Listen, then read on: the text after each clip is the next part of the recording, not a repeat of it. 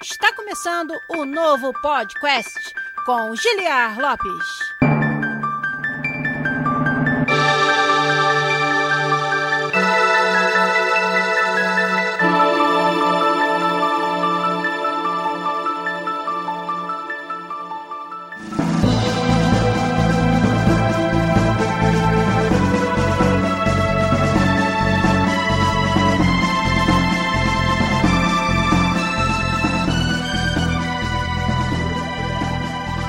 Podcast na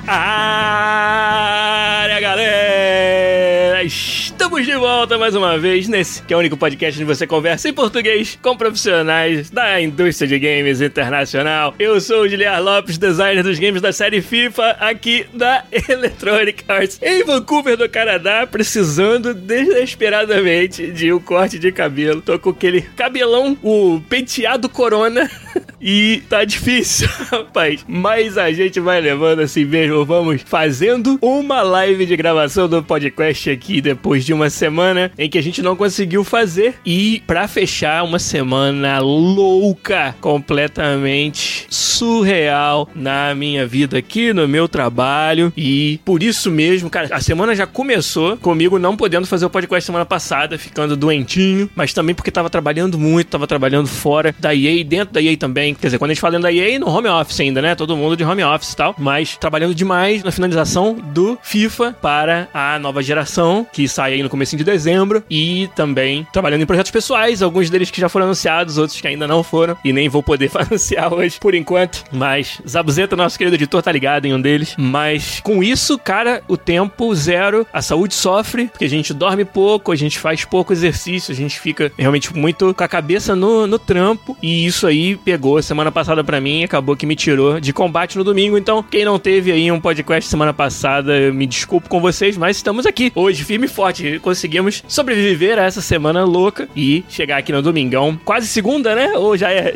aqui são sete da noite. Aí são meia-noite no Brasil. Olha aí, horário de Brasília. Então, oficialmente, da madrugada de segunda-feira, estamos fazendo aqui o podcast. A galera já está me ajudando a fazer o episódio aqui no Twitch. Você que não acompanha é lá no Twitch, twitch.tv podcastbr, que você encontra o nosso canal, onde todo domingo, às vezes segunda de madrugada, a gente faz a live de gravação do podcast. E aí você que gosta de ouvir versão mídia podcast, pode ouvir lá bonitinho, editadinho pelo Zabuzeta, a partir de terça-feira. Mas quem quer participar, quem quer fazer perguntas, quem quer responder as minhas perguntas também, aqui no chat do Twitch, tem que estar tá ligado no arroba podcastbr no Twitch, todo domingo, ou como eu falei, nesse caso, segunda-feira. O Thiago CWB tá falando ali, tá massa o bigodinho. O bigodinho não é de propósito. Eu, não, na verdade, não uso cabelo facial.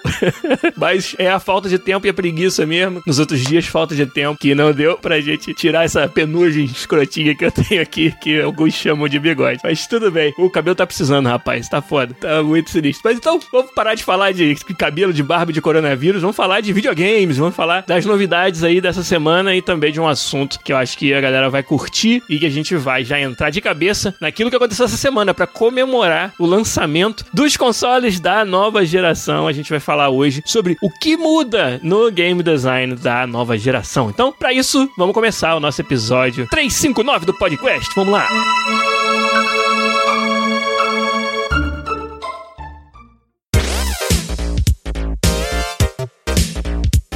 Mó galera já está nos ajudando antes mesmo de eu dar qualquer aviso e assinando o nosso canal com sua conta Twitch Prime Prime Gaming. Deixa eu ler os nomes de vocês aqui, ó. Teve gente que chegou, mas estava muito tarde, deu um salve e vazou, mas deixou uma assinatura pra gente. Foi o caso do WD Van. Falou que não ia poder ficar acordado aqui acompanhando ao vivo, mas deixou uma assinatura com o Prime Gaming para nós. Já são aí quatro meses seguidos que o WD Van nos apoia. O Game no Pote também. Olha, rapaz, muito obrigado pela sua ajuda ajuda, no, de nível 2, inclusive. Quatro meses ajudando a gente. Muito obrigado, Game no Pod. Muito obrigado, Hanisan, meu querido, que tá também sempre comigo, acompanhando tudo que eu faço. Muito obrigado. E também assinou por dois meses agora com o Twitch Prime Prime Game com o nosso canal. E ali no final, o Alex Drakes também assinou quatro meses seguidos aí, o quarto mês que o Alex nos dá o privilégio de ser o seu canal escolhido na sua conta Twitch Prime Prime Gaming. Gente, vocês não sabem o quanto isso ajuda nosso canal a continuar crescendo. O Twitch é um parceiro, cara, sensacional para quem produz conteúdo na web. Acho que eu não preciso dizer isso para vocês, vocês estão cansados de saber, mas realmente para mim foi algo que quando comecei a fazer, cara, realmente tá fazendo uma diferença, tá dando uma ajuda fantástica. O Zabuzeta, meu editor, já me cantava essa pedra lá no começo, cara, vai pro Twitch, faz suas lives, acho que a galera vai gostar de participar e vai dar um retorno também no formato de assinaturas que eles têm lá, que é bem legal. E eu demorei para ouvir os conselhos do Zabuzeta quando eu ouvia e tá dando certo. Então, muito obrigado a vocês. Daqui a pouco a gente faz os avisos normais, mas vamos falar um pouco sobre essa semana, rapaz, que foi realmente muito pesada, como eu tava falando, porque eu anunciei um novo projeto pessoal. Quem ouviu aí no nosso feed, semana passada não teve podcast, mas eu deixei um aviso convidando a galera para um webinar na quinta-feira agora que passou, onde a gente falou sobre a minha carreira e sobre game design. Esse webinar ele tá iniciando uma parceria que eu espero que seja muito duradoura e muito profunda com o pessoal da Mentorama. Mentorama.co é uma escola online de profissões desejadas e eu estava realmente procurando outras formas de contribuir mais com a indústria e me tornar talvez alguém que pudesse dar uma ajuda mais específica para os desenvolvedores brasileiros. A gente faz isso um pouco através da nossa comunidade, vamos continuar fazendo. Então, o Discord do podcast, por exemplo, é uma ferramenta fantástica para a gente se comunicar, para a gente se unir e lá a nossa comunidade se ajuda demais. Já estamos chegando perto aí dos 1.500 membros no nosso Discord. Você que não participa, todos os nossos posts no nosso site podcast.com.br. Do lado direito ali tem um botãozinho com a carinha do Discord, laranjinha. Clica ali, você vai entrar no nosso Discord. No YouTube também, na descrição do vídeo, o link para entrar no Discord. Pra galera que tá aqui na Twitch agora, eu não sei se quantos de vocês não participam do nosso Discord, mas eu vou rapidão copiar e colar aqui para vocês no chat também o endereço para vocês entrarem. É o convite, né? Que é assim que funciona no Discord. Eu vou colar para vocês aqui no chat o convite para entrar aqui no nosso Discord, tá colado lá para vocês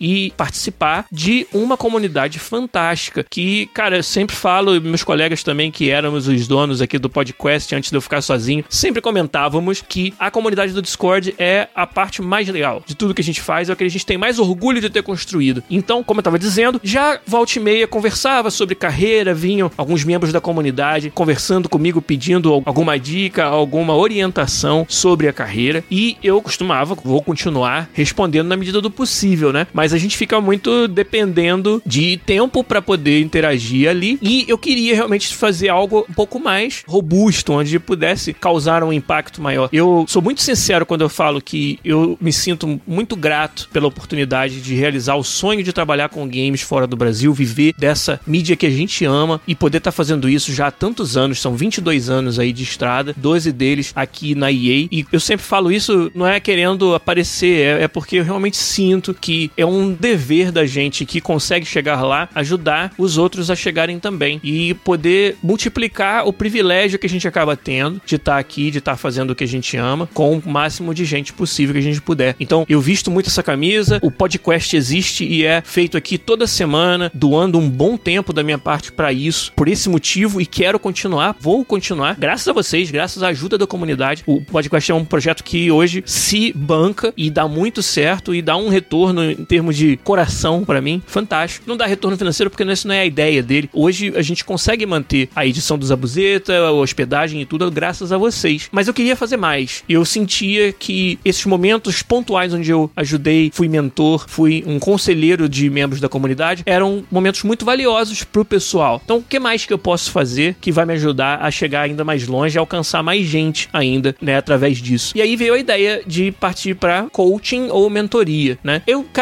sinceramente nunca me interagi com a comunidade de coaching, eu sei que é algo que tá muito forte hoje em dia e também sei que tem muita gente que meio que desconfia um pouco da certificação, do preparo dos coaches, né? Então, eu vi algumas plataformas de coaching nas quais eu pudesse participar, mas nenhuma delas chamou a atenção. E aí surgiu um contato do pessoal da Mentorama que acabou me apresentando uma forma nova de ensino que eles aplicam, que utiliza mentores, que para mim sempre foi muito evidente que para você aprender a desenvolver jogos, você tem que, como eu sempre falo, fazer muitos jogos, mas tem que ser muito autodidata. O caminho de cada um é muito diferenciado dos outros no geral. E isso sempre foi um quebra-cabeças para mim, como que se o caminho de cada um é tão específico, como que eu poderia fazer algo para estar tá ajudando isso? E aí, mentoria faz todo sentido, que é justamente o modelo da Mentorama, que é uma escola online onde você vai fazer as aulas no seu tempo, você vai ter os milestones para você passar e vai ter acompanhamento de mentores que vão poder te dar uma assistência muito mais individual. Essa eu acho que é o diferencial. Ao invés de você, entre aspas, gastar o tempo de um professor dando uma aula em grupo em que você não vai conseguir ter toda aquela atenção, a gente tem as aulas para que você faça no seu tempo. O sistema da Mentorama acredita que essa é a parte que dá para você fazer de forma assíncrona e oportunidades de sincronizar com os mentores e aí sim ter uma assistência muito mais específica, muito mais individual, que eu sempre achei que isso era algo que faltava no ensino dos games. Então não tô fazendo jabá deles, não. Eu realmente acredito no projeto, até por isso que eu fui associar o meu nome ao deles, né? Então a gente conversou, a gente tem muitos planos pro futuro de,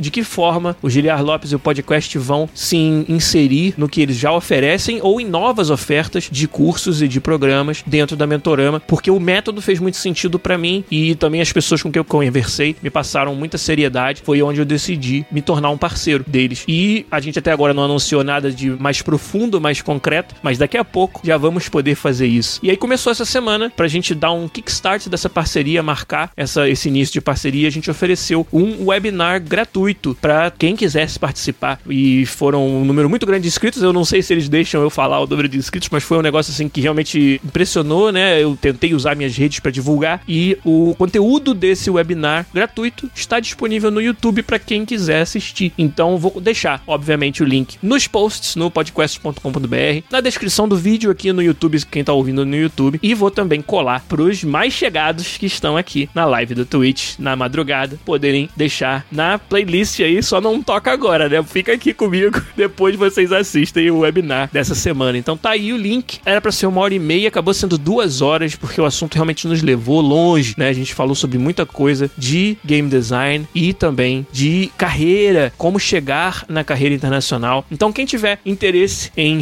revisitar esse conteúdo, entra aí no link que eu deixei do webinar da Mentorama que a gente fez essa semana e fiquem todos ligados. Sigam o Mentorama nas redes sociais e sigam a mim também, Grunge Lopes, para vocês poderem ficar sabendo de novidades nesse sentido dessa parceria, que eu tô muito empolgado, como eu falei, em levar ainda mais desse conhecimento, ter mais oportunidade de ajudar a galera da indústria nacional de games através dos meus parceiros da Mentorama. Obrigado. Isso que eu nem falei de outros projetos pessoais não anunciados, nada a ver com isso aí, que eu estou tentando viabilizar. Pode ser que não saia nada disso, pode ser que vocês nunca mais ouçam falar, mas eu de fato, junto com o apoio do Zabuzeta, desenvolvi o piloto de algo novo que não podemos falar ainda porque não sei se vai sair do papel. Depende de um apoio, depende de um investimento, na verdade, a palavra correta, para que ele saia do lugar. Se isso acontecer, vou ficar bem feliz e aí vou poder anunciar para vocês. Mas por enquanto, buquinho fechado e a gente vai falar disso quando der para falar.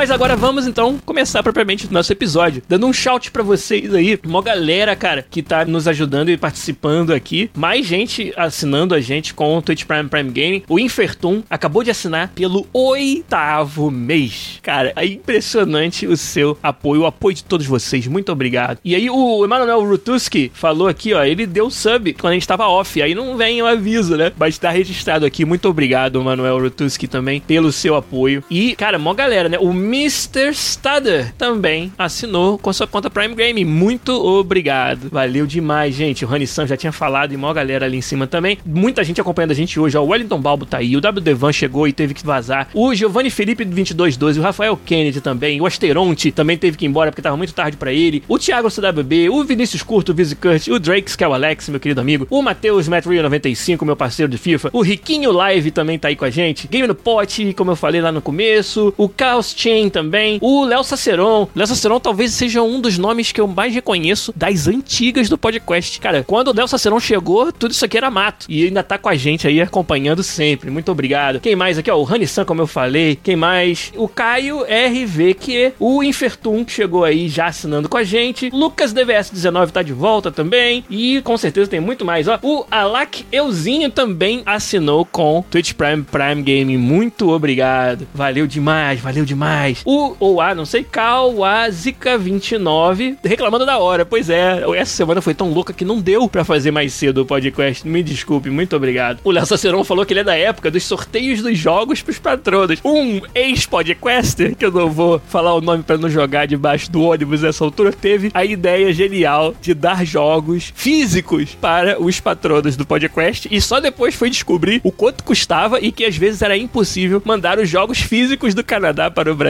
porque ficava preso na alfândega, a galera extraviava, alguns jogos não funcionavam por causa do bloqueio de região, a gente teve que mudar o plano para os patronos e dar outro tipo de presente para eles. E aí esse podcaster nunca mais quis fazer campanha de dar presente via patrono. Então fica essa história aí para quem é das antigas do podcast, mas tudo bem. O Dans Lopes também chegou aí, ó. Nem sei se vou conseguir vir até o fim, mas tô por aqui. Kawazika falou que veio da live com o Mentorama. Legal. Muito obrigado. Então hoje você vai ter mais conteúdo profundo de uma parte do que eu falei lá na live com a Mentorama no webinar. Pra gente começar esse assunto, vou deixar para vocês uma pergunta, a gente vai pros avisos e na volta entra de cabeça. Quero que vocês respondam aí no chat. Enquanto eu dou os avisos, vocês vão escrevendo aí para mim as suas respostas, hein? O que vocês acham que mais muda no game design, no trabalho do designer, na forma de desenhar os jogos, as experiências de jogos com a nova geração? Pensem aí em tudo que vem acontecendo na indústria de jogos, as novas tendências. Pensem também nas novas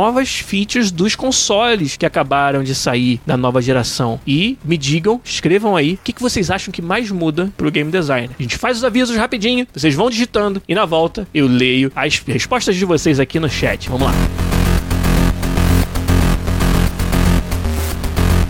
Os avisos de hoje, quem tá aqui na live do Twitch já tá apoiando a gente demais. Mas você também que está ouvindo na versão podcast, vocês que são a grande maioria, né? O nosso programa ele tem um segmento muito forte na vertente podcast. São aí os melhores episódios, tiveram perto de 20 mil downloads semanais e a gente tá sempre tentando chegar perto dessa marca de novo com cada episódio. Vocês são muitos e ajudam demais a que a gente continue fazendo esse trabalho fantástico aqui. Quer dizer, não vou dizer que é fantástico fantástico, porque sou eu que faço esse trabalho com muito esforço aqui toda semana e trazendo para vocês conteúdo exclusivo sobre desenvolvimento de games na indústria nacional. Vocês ajudam a gente como? Várias maneiras. Vocês podem se tornar patronos do nosso canal no Patreon, patreon.com/podcast ou no PicPay, picpay.me/podcast. Na semana que vem a gente vai fazer o hangout com os patronos premium, aqueles patronos que contribuem 15 dólares no Patreon ou 50 reais no PicPay. A gente está devendo esse hangout para vocês, como eu falei, foi uma semana super enrolada para mim, super difícil, e aí a gente acabou não podendo marcar. Mas na semana que vem, sem falta, ele vai acontecer, né? Nessa semana que vai entrar agora, a gente vai marcar direitinho lá na sala exclusiva dos patronos premium no nosso Discord, a gente deixa marcado. E aí vamos fazer o Hangout. Então você que é patrono, você tem várias vantagens, como por exemplo, participar de um Hangout exclusivo, onde por uma hora a gente conversa privadamente sobre os assuntos que vocês quiserem e o que é falado no Hangout fica no Hangout. E é claro, o principal que você está fazendo é ajudando a manter o podcast vivo e toda semana trazendo conteúdo diferenciado para vocês aqui. Temos muitos episódios interessantes já na linha aí para serem gravados, com convidados muito interessantes também, que eu tenho certeza que vocês vão curtir. Então, vocês que gostam do que a gente faz aqui, acompanham no YouTube, acompanham na mídia podcast, principalmente, que é a maior parte do nosso público, acompanham aqui no Twitch também. Vocês ajudam demais com o seu patrocínio no patreon.com/podcast ou no picpay.me/podcast. Quem tá aqui no Twitch, quem curte a plataforma Twitch, nos ajuda demais com as suas assinaturas, com sua conta Twitch Prime Prime Gaming. Todo mês você pode escolher um canal preferido para dar uma assinatura e tem que renovar todo mês, ele não renova automaticamente. Então, se todo mês aí você achar que o podcast merece esse seu apoio com a sua conta Twitch Prime Prime Gaming, a gente fica muito agradecido, muito feliz com o apoio de vocês e ajuda demais para que a gente possa continuar trazendo esse conteúdo aqui, continuar com um projeto que se sustenta, que a única forma que eu conseguiria levá-lo à frente realmente é ele continuando sendo sustentado pela nossa comunidade, pela generosidade fantástica de todos vocês. Então, é no Patreon, é no PicPay e é no Twitch que você nos ajuda a continuar fazendo o podcast aqui toda semana. Muito obrigado aos nossos patronos e aos nossos assinantes no Twitch. Agora vamos ler as respostas de vocês no chat. A pergunta que eu deixei foi: o que vocês acham que mais muda no game design para a nova geração, considerando as tendências da indústria e também as novas funcionalidades dos consoles? Vamos ver o que vocês responderam aí. O Thiago CWB já falou: fica menos limitado a performance. Isso aí, rapaz, é sempre um conundro cilindro difícil de você ter uma resposta definitiva, porque com mais poder de processamento vem a vontade de fazer mais features complexas, mais processamento profundo, e com isso você acaba esgotando os recursos da máquina daqui a pouco de novo. Então, se fosse para rodar o mesmo jogo de antes, é claro que a gente ia poder usar muito mais esses recursos da máquina e ficar, como você disse, menos limitado à performance. Mas, por experiência própria, é a terceira transição de gerações que eu trabalho na indústria de games. Então, da experiência prévia, eu já cheguei à conclusão de que você esgota esse a mais de performance muito rápido. Geralmente a gente, quando tá na transição para a próxima geração, já vem há anos planejando coisas que a gente quer fazer e só não pode por causa da performance. E aí quando chega a nova geração, a gente tenta colocar o máximo disso já dentro do jogo. Caramba, finalmente posso adicionar detalhe aqui, finalmente posso adicionar essa nova técnica de renderização ali. E isso já estava meio que engatilhado. Jogos que publicam também no PC já começam até a experimentar no PC algumas dessas melhorias, porque o PC é uma plataforma que ela vai gradativamente evoluindo, diferentemente dos consoles que dão saltos, né, de geração. E quando acontece isso, a gente acaba que já faz um dump de features que são pesadas no desempenho logo no primeiro ano, no segundo ano. Então, essa parada de, ah, caramba, eu tenho muito mais recursos do que eu poderia imaginar que iria querer. Isso nunca acontece. Toda vez que tem essa transição, a gente já tá, sabe, com muitas coisas engatilhadas para implementar que usam todos esses recursos adicionais. Então, é, é sempre uma coisa engraçada quando a gente fala de mais poder de processamento por causa disso.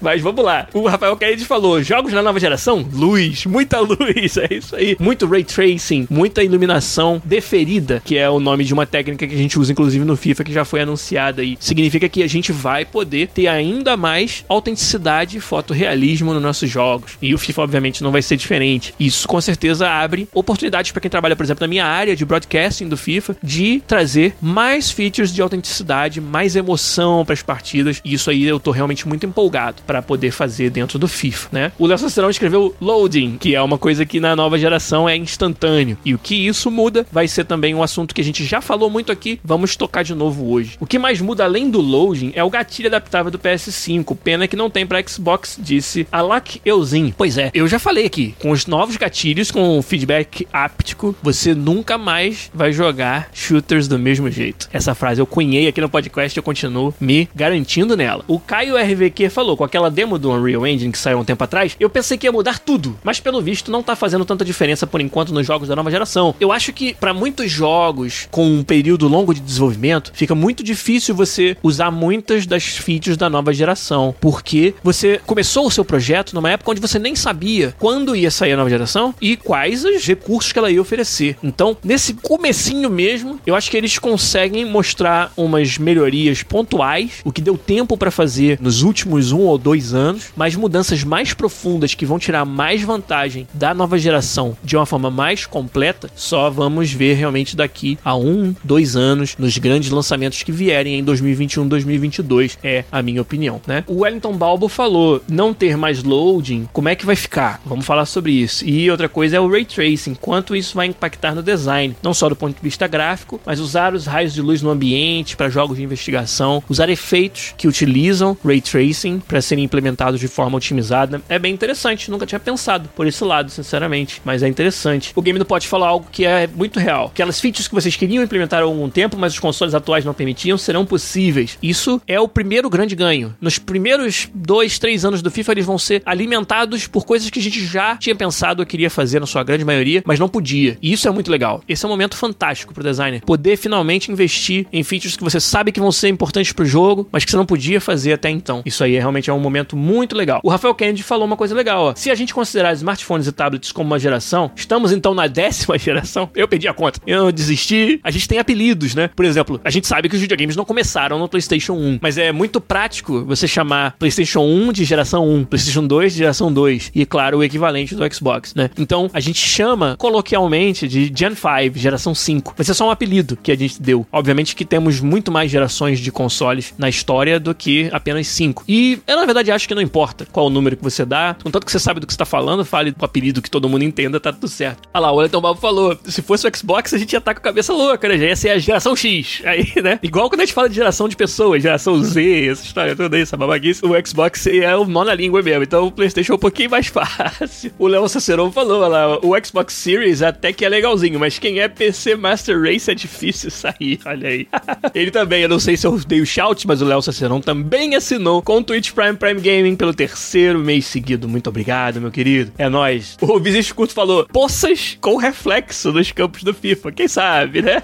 Keijin BR, meu querido professor Marcelino, também assinou a gente com o Twitch Prime. Muito obrigado. O DRT Yoshi falou: não importa o número da geração, desde que os jogos continuem trazendo cada vez mais imersão, diversão. E então é isso aí. Vamos então começar o podcast de hoje, o assunto principal. Vambora! Música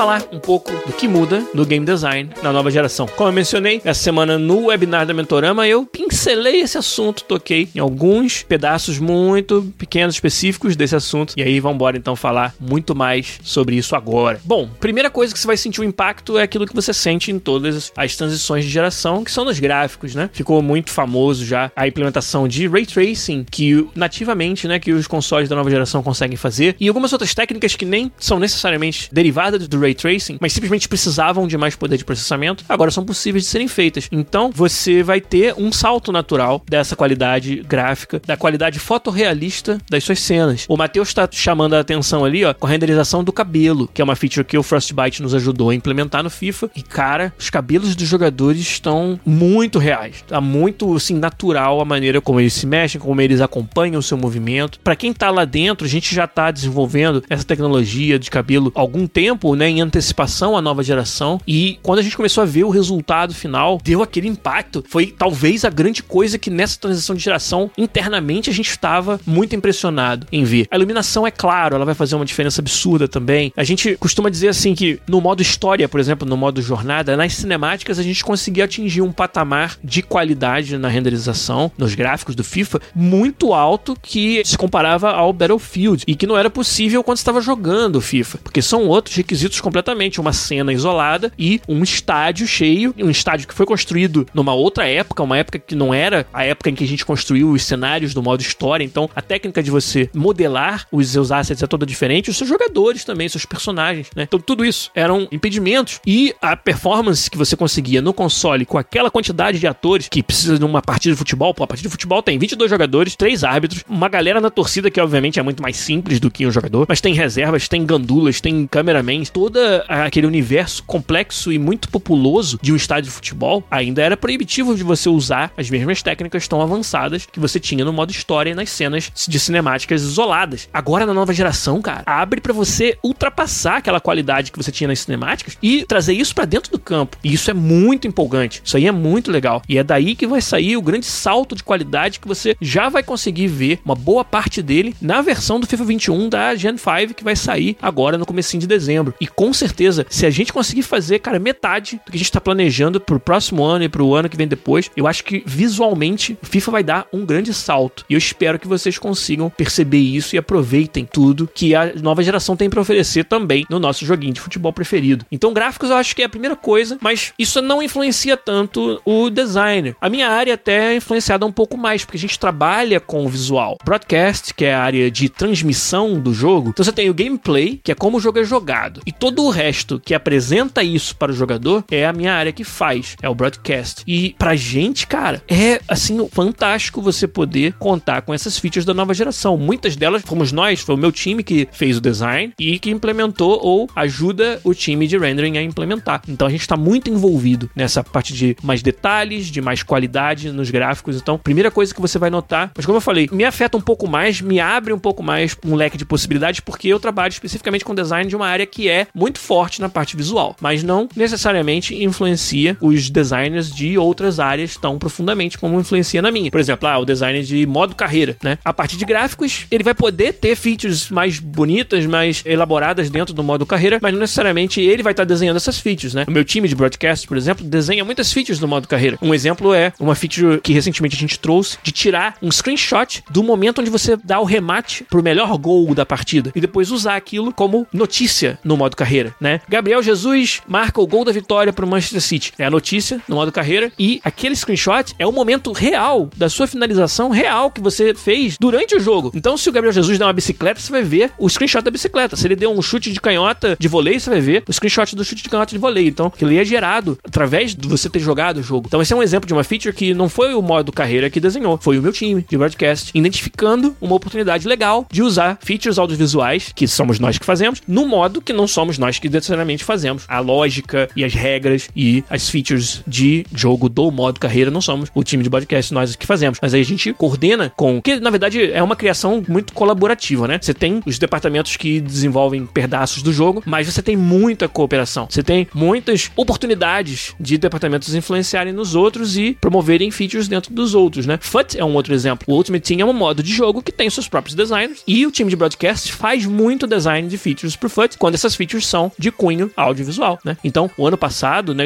O ano passado. Eu sempre penso um ano atrás, tá? É o, o FIFA que vocês estão jogando agora, o FIFA 21 desse ano, que para mim já era o ano passado, a gente fez muita coisa dentro do FUT de audiovisual, de customização do seu estádio. O estádio do FUT é um estádio agora lindo, altamente customizável, com muitos efeitos, com câmeras que mostram os seus elementos de customização, totalmente diferente da experiência fora do Ultimate Team, onde você realmente pode usar todo o seu arsenal de customização, de opções de customização, e a gente fez muito trabalho pro Ultimate Team para promover essa parte, e isso tudo é o time de broadcast que faz. E no ano anterior foi o Volta, né, o novo modo de futebol de rua, que também o time de broadcast, meu time, definiu praticamente aquela identidade visual toda diferenciada do Volta, né, com câmeras, com elementos de interface integrados no cenário em 3D, um monte de coisa que a gente fez que nós não fazemos o design do modo Volta ou do modo Ultimate Team, mas a gente faz o design de features de audiovisual que apoiam esses departamentos. Vamos fazer um outro podcast um outro dia onde eu posso falar um pouco mais sobre essa dinâmica de times que fazem design colaborativo de um jogo do tamanho do FIFA. Mas hoje o assunto é mais a nova geração, né? Mas só abrir esse parênteses para vocês entenderem um pouco como é que funciona. Então, pro meu time, realmente a parte de gráficos faz uma diferença muito grande. Uma outra área que eu acho que vai se beneficiar muito da nova geração é a, toda a parte de inteligência artificial e de população dos mundos virtuais dos jogos. Eu acho que quando os gráficos vão chegando já num patamar muito fotorrealista, muito autênticos, que você tem dificuldade de enxergar melhorias a partir daquele ponto, caramba, tá tão real já que eu não vou conseguir mais enxergar o que mais real vai ter da próxima vez. Aí, aonde a sua suspensão de descrença quebra é no comportamento. O que, que adianta a gente poder renderizar um personagem fantástico, parece uma foto de uma pessoa, mas assim que ele se mexe, você percebe que é um boneco. Porque o comportamento não tá correto, as animações estão um pouco estranhas, os olhos, muitos jogos que tem diálogo com o personagem em close, tem um problema sério de fazer olhos que sejam naturais. Então parece que é um boneco de cera que você tá conversando. Apesar da pele, cabelo, pelos do rosto, tudo isso ser muito realista, se o comportamento dos olhos, da forma como você mexe os lábios, das, das expressões não for natural, quebra aquela suspensão de descrença naquela hora, te lembra que você tá num jogo naquele momento. Então, essa parte de comportamento, de animação e principalmente a parte que pode ser apoiada por técnicas de aprendizado de máquina, que é algo que cada vez mais os consoles sendo mais poderosos nos permitem explorar, vai também dar um salto. E isso aí se reflete em popular o mundo do jogo com personagens críveis, personagens que fazem coisas, né, que tem comportamento que você acredita nele. Então não só renderizá-los de forma impressionantemente realista, mas dar a eles comportamento realista, comportamento que você pode acreditar. Então essa é uma área que eu acho que vai fazer uma diferença muito grande. Eu acho que os designers, para falar mais do game designer, né, e do game design, papel que o designer faz, vão ter ainda mais ferramentas para utilizar no design dos seus sistemas, até para que o jogo aprenda sozinho a se comportar. Então é algo que parece muito abstrato. A gente teve um episódio do podcast há um tempo atrás com um convidado especialíssimo, que é o Thiago Texpine. Ele é um programador que trabalha com aprendizado de máquina na área de games e falou muito sobre essas possibilidades de você utilizar machine learning, que é aprendizado de máquina, para melhorar o comportamento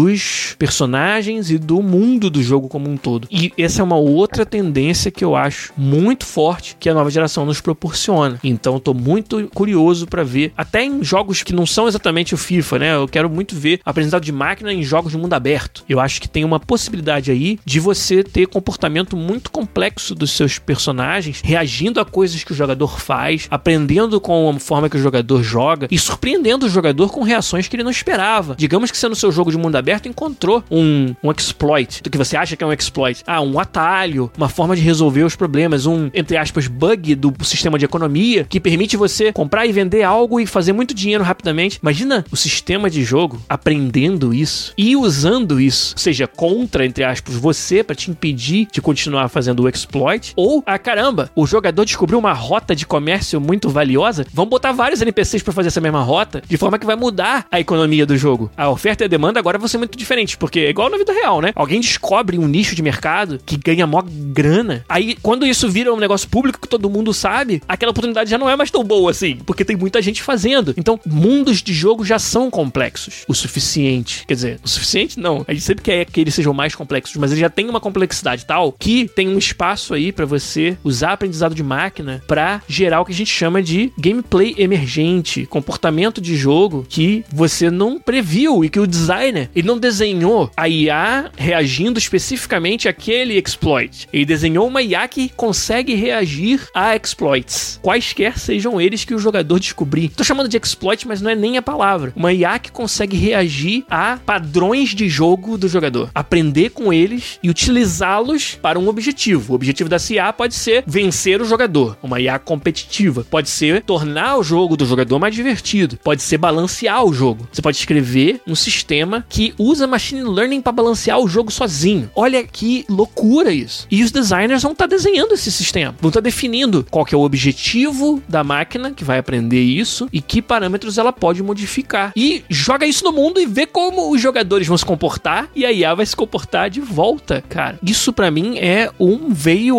riquíssimo de novidades da nova geração que são possíveis agora pelo maior poder de processamento que a gente tem, né?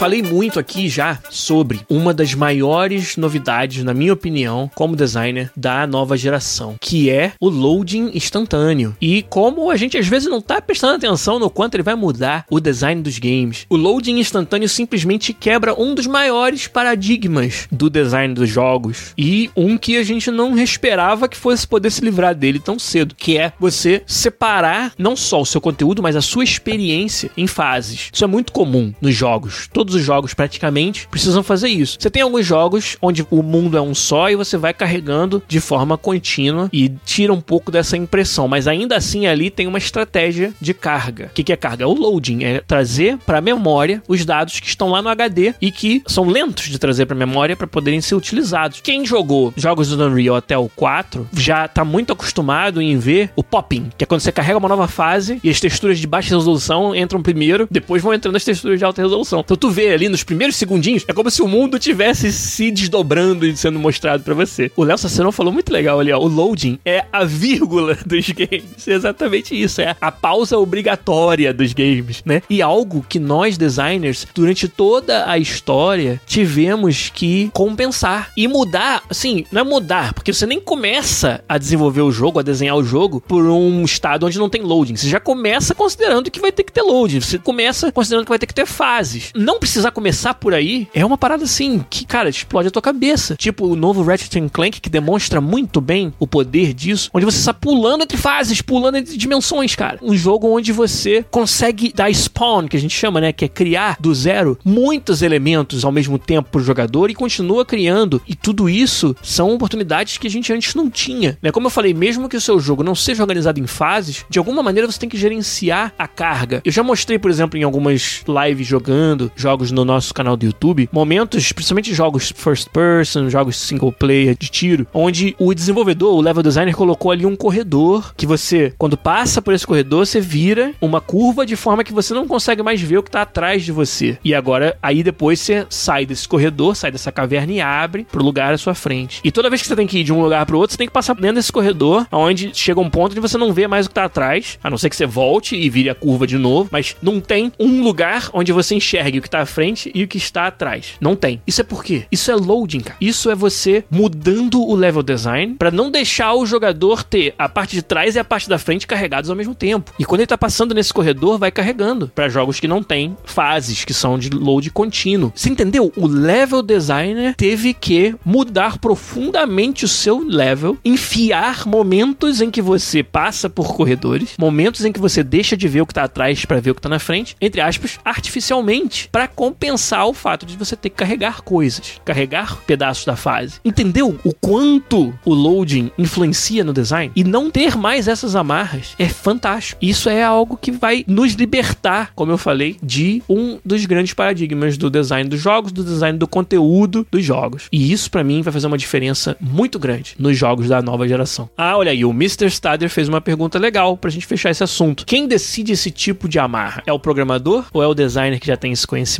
Num time menos experiente, o designer vai esquecer que isso é necessário. O level designer, vamos dizer, vai lá pro canto dele, a missão dele é fazer a fase X, vai desenhar a fase do jeito que ele queria. Ah, aqui vai ser a armadilha, aqui vai ser o momento do combate, aqui vai ser a sala do chefe, etc. Fez o level design. E aí, quando se coloca para jogar, para testar, para construir, vem alguém da área mais técnica, talvez um programador, um diretor de tecnologia, um programador da área de sistemas que tá preocupado com a performance do jogo, com o loading do jogo e vai falar pro level designer: "Olha, vamos precisar mudar alguma coisa na sua fase, porque dessa parte para essa parte tem que ter um loading. Dessa parte para essa parte tem que ter outro loading". E aí, esse é o pior dos casos, né? Onde você já montou a fase que você queria e não pode fazer a fase que você queria mais, você tem que fazer ela um pouco diferente para compensar o loading. Isso em times menos experientes. Na maior parte dos casos que eu tive experiência, já tinha alguém no time de design que já tinha passado por isso muitas vezes e sabia como é que funcionava. Então, parte até do treinamento do level designer inclui essa parte técnica de como que você otimiza, entre aspas, o seu level. Se chamar de otimização é até um nome errado, porque é uma parte fundamental do seu design, pensar no loading. Não é otimizar para loading, porque otimizar é aquela coisa que se você não fizesse, o jogo ainda funcionaria bem, que não é o caso. Então, eu gostaria de acreditar que em todos os times onde tem designers que já fizeram isso antes, os designers vão estar atentos para isso desde o começo. E, por exemplo, na EA, no FIFA, obviamente já é assim. Na Hoplon já tinha muito desse conhecimento já também sendo compartilhado ali. E eu, obviamente, compartilho onde eu posso, né? Se eu vejo que tem um designer que não tá ligado nisso, mas deveria partir dos designers. Sim, deveria ser parte fundamental do trabalho de fazer um design de jogo que funciona, que é o que os designers precisam fazer. Uma outra coisa que eu falei durante o webinar da Mentorama na quinta-feira, dia 12, mas que lá pincelei muito rápido e, sinceramente, acho que vai virar um episódio do podcast, provavelmente, só sobre isso. E eu tinha até mencionado, quem acompanhou e prestou muita atenção, no co-op com o Nicolas Souza da Ubisoft, do Watch Dogs Legion. Lá a gente falou sobre, conforme você vai ficando mais experiente na área de design, você vai se libertando um pouco de fazer o design de features. Ah, vou fazer o design do tiro, do pulo, do efeito especial disso, daquilo, design da progressão, do crafting, e passa a pensar no jogo como uma experiência holística e fazer design daquela experiência, né? Então, eu vou fazer o design da experiência de ganhar poderes num jogo de RPG onde eu tenho uma progressão muito forte. Como é que é a experiência de level up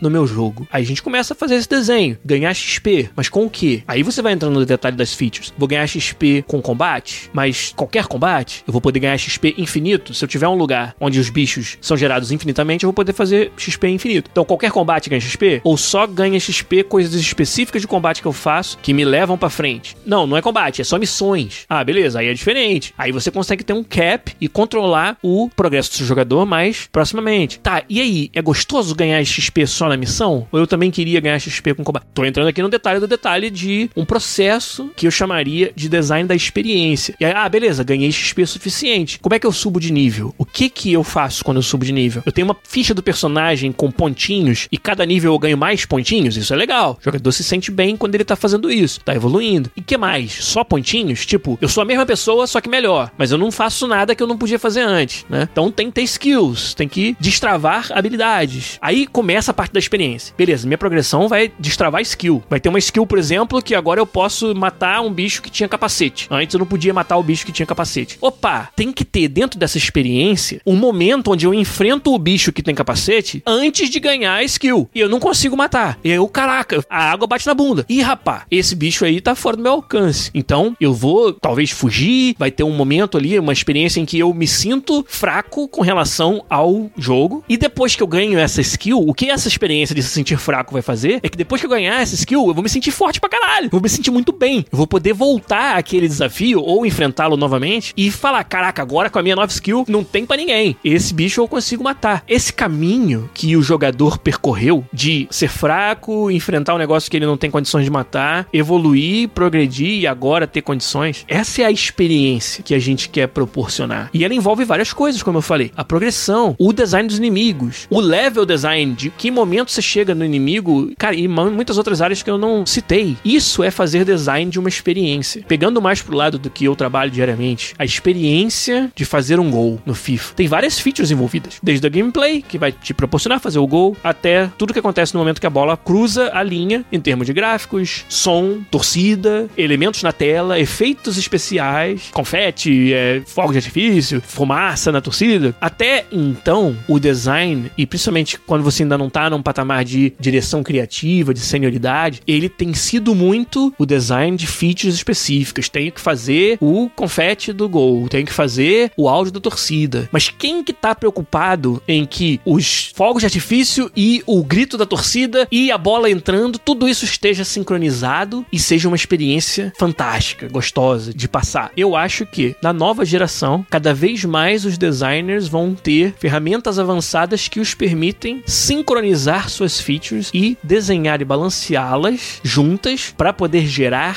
a experiência que eles querem que o usuário tenha. E por que a nova geração vai proporcionar isso? Por quebrar paradigmas como loading, por ter uma evolução natural das ferramentas. Cada geração que passa são mais X anos que as empresas que desenvolvem tecnologia para fazer games evoluíram. E com isso a gente vai tendo ferramentas melhores. E com isso a gente vai também tendo designers mais experientes, porque o tempo passa, as pessoas andam para frente. E eu acho que vai culminar nessa nova geração em que a gente vai ter condições de desenhar detalhadamente uma experiência completa que a gente quer que o usuário tenha. E com isso quebrar um monte de barreiras dentro do desenvolvimento dos jogos, de que o meu time faz X, o outro time faz Y. Eu acho que vamos ter um design vertical muito mais comum. Não vai ter mais o departamento de gameplay, departamento de gráficos, departamento de progressão e sistema de RPG. Você vai ter uma pessoa de cada um desses departamentos fazendo uma feature, não, uma experiência. A experiência de level up, a experiência de matar boss, a experiência de XYZ. Então, times cross, né, funcionais, desenvolvendo experiências de jogo. Eu acho que é o futuro do game design na nova geração. E o Wellington Balbo falou, para isso você precisa de profissionais multidisciplinares, cada vez mais. E a indústria agradece, exatamente. Eu acho que o design tá indo para essa direção de que a gente já tem uma galera muito safa no específico e vamos começar a juntar essas pessoas para criativamente, colaborativamente criar experiências mais profundas. E quem ganha com isso? Quem joga os jogos, cara. Que você vai participar dessas experiências de uma forma muito mais integrada como você tinha antes. Os jogos vão se parecer obras de arte cada vez mais, momentos mágicos cada vez mais, porque não é mágica, aquilo foi feito para ser assim por um time de designers que estava preocupado com a experiência. Eu já vivo isso dia a dia dentro do FIFA. Tô numa posição agora que me permite influenciar mais do que somente minha área e trazer propostas de experiências para esse ano agora que vai entrar o FIFA 22. Tem várias delas que eu tô propondo, que eu tô trabalhando na pré-produção e com essa visão, não mais o broadcast, o audiovisual, a transmissão, a experiência e ela passa por todas essas coisas. Passa por gameplay, passa por broadcast, transmissão, passa por design de experiência no modo mais literal, UX, User Experience. Então, o Elton Balbo falando que eu revelei o nome do novo FIFA. Será que eu revelei? FIFA 22 é só o codinome, rapaz. Sei não. Pra gente finalizar então, um outro ponto que eu toquei lá no webinar da Mentorama sobre a nova geração foi novos modelos de negócio, novos múltiplos dispositivos sendo utilizados para se jogar. Isso aí, cara, quem que não quer que todos os seus jogos tenham crossplay? Quem não quer que todos os jogos possam ser jogados por pessoas em todos os dispositivos? Isso é uma tendência. E quando a gente fala todos os dispositivos, todos mesmo.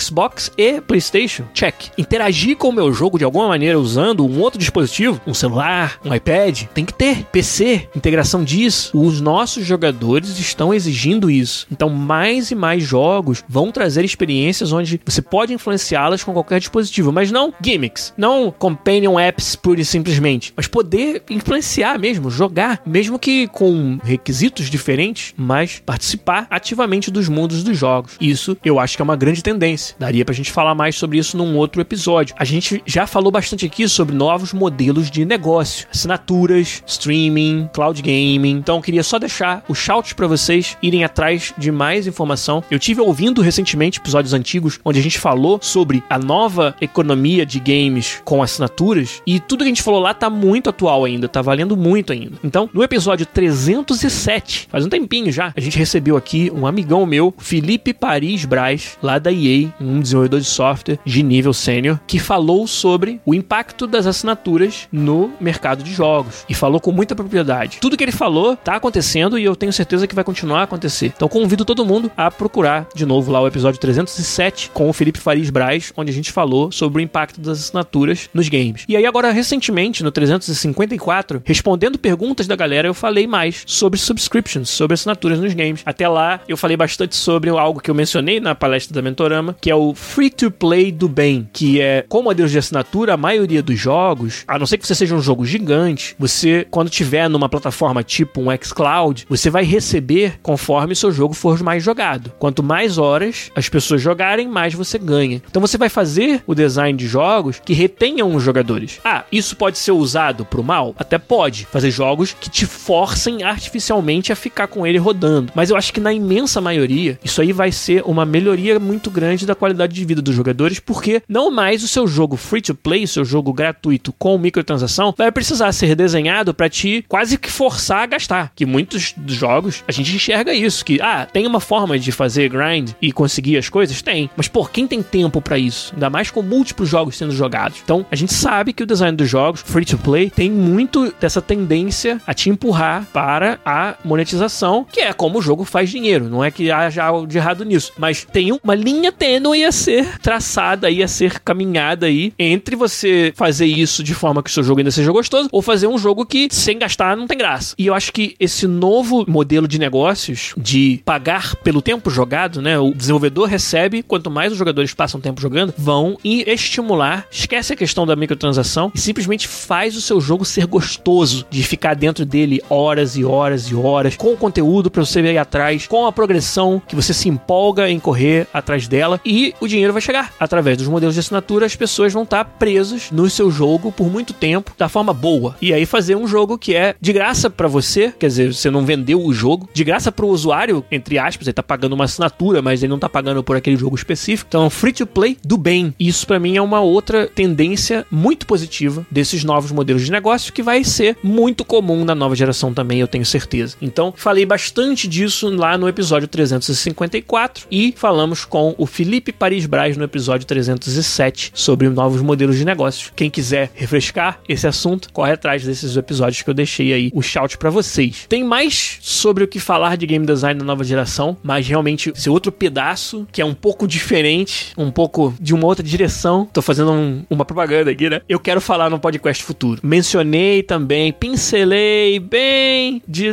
passagem na palestra da Mentorama, mas só para deixar vocês com esse pensamento, né? A gente pensou sobre o que muda no game design na nova geração devido ao fato de termos novos consoles. Mas não são só os consoles que são novos. Quando a gente fala de nova geração, a gente às vezes esquece que constantemente nós temos uma nova geração de jogadores, uma nova geração de fazedores de games, desenvolvedores, designers de games. O que muda na nossa indústria, no nosso mercado, com essas novas gerações de pessoas, novas gerações de consumidores? O que existe de especial nas novas gerações de consumidores e nas novas gerações de desenvolvedores também? Isso é muito real. Agora, com 22 anos de estrada, eu consigo enxergar esses padrões e dá para fazer um podcast futuro sobre isso, sobre o que, que essa nova geração de jogadores e desenvolvedores pensa da vida, quer, e é um movimento que eu já estou vendo acontecer, interagindo com novos desenvolvedores dentro da EA, pessoas que chegam com uma perspectiva fresca para a indústria e também com os jogadores, estando a todo momento estudando o que os nossos jogadores das novas gerações fazem. O Rafael Kennedy até falou: como você vai falar de novos designers se você é velho? Giliar. Rapaz, a gente não fala só daquilo que a gente experimenta, a gente fala do que a gente observa e a gente tenta evoluir quando a gente enxerga padrões, principalmente aqueles com os quais a gente se identifica. E esse é o caso. Eu vou falar de coisas com as quais eu me identifico muito e que eu pego emprestado e aprendo com os meus colegas, muitos deles realmente mais jovens, mais novos do que eu. Eu sei que você não tava me sacaneando, Rafael Kennedy, é claro, a gente tem intimidade suficiente já para isso. Mas acho legal, você falou isso, eu achei que é, é interessante falar dessa dinâmica, de como a gente aprende. É um clichê mas é também muito real. A gente aprende demais com os colegas, com as novas gerações, com as novas pessoas trazendo ideias frescas, perspectivas novas. Na comunidade do podcast no Discord já acontece isso. Pelos assuntos que as pessoas decidem conversar lá, eu pesco essas tendências. E eu observo isso também no trabalho, como eu falei, e observo em tudo quanto é lugar. E acho que vale a pena a gente fazer um episódio só sobre isso. Hoje foi Game Design na nova geração. Próximo vai ser a nova geração no Game Design, se é que vocês me entendem. E aí a gente vai, a gente vai fazer assim. Então fica aí o tease para um episódio futuro e muito obrigado por vocês estarem aqui até tardão da noite. Tudo isso que a gente falou me deixa empolgadíssimo para continuar fazendo game design na próxima geração e talvez em muitas outras que vierem depois, fazendo isso com essa nova geração de criadores e de jogadores para a nova geração de jogadores. Isso é um gás impressionante, assim, absurdo na carreira mesmo de quem tem 20 e poucos anos nessa estrada. Então, por isso que as pessoas perguntam, cara, não vai cansar de fazer jogos, de fazer FIFA? Não vou, cara. Não vou porque o mundo é dos designers mais do que nunca. Essa nova geração tem muita coisa que nos habilita, que torna nosso trabalho muito empolgante e que eu puder, eu quero estar tá fazendo isso, tendo esse privilégio de poder fazer isso, de viver disso aqui fora na EA, na indústria nacional e também o que eu puder, eu quero estar tá compartilhando isso com vocês sempre que eu puder e depende de vocês estarem dando esse apoio fantástico. Vocês sempre dão uma podcast pra gente estar aqui toda semana e vocês vão junto comigo nesse trem do hype da nova geração, descobrir tudo o que vai acontecer e como a gente vai evoluir cada vez mais na carreira. Mas hoje, gente, fico por aqui. Muito obrigado. Desculpa o avançado da hora. Um abraço para vocês. E na semana que vem a gente com certeza vai voltar com mais um podcast. Mas por hoje é só. Um abraço e tchau.